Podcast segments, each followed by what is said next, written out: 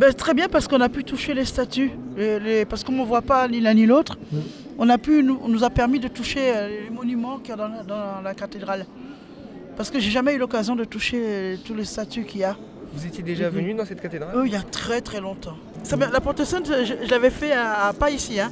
J'avais fait quand j'étais à la Miséricorde. euh, Pire, mais donc voilà, je, je suis en Italie, on a passé la Porte Sainte que j'avais jamais passée.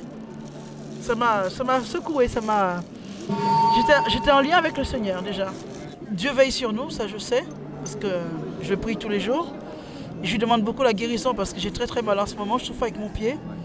Alors je lui demande qu'il me guérit, je lui demande plein de choses. Et je, l'ai vécu très bien quand même parce que malgré ma souffrance, je suis venue. Ça permet de, connaître le- les différents handicaps. hein.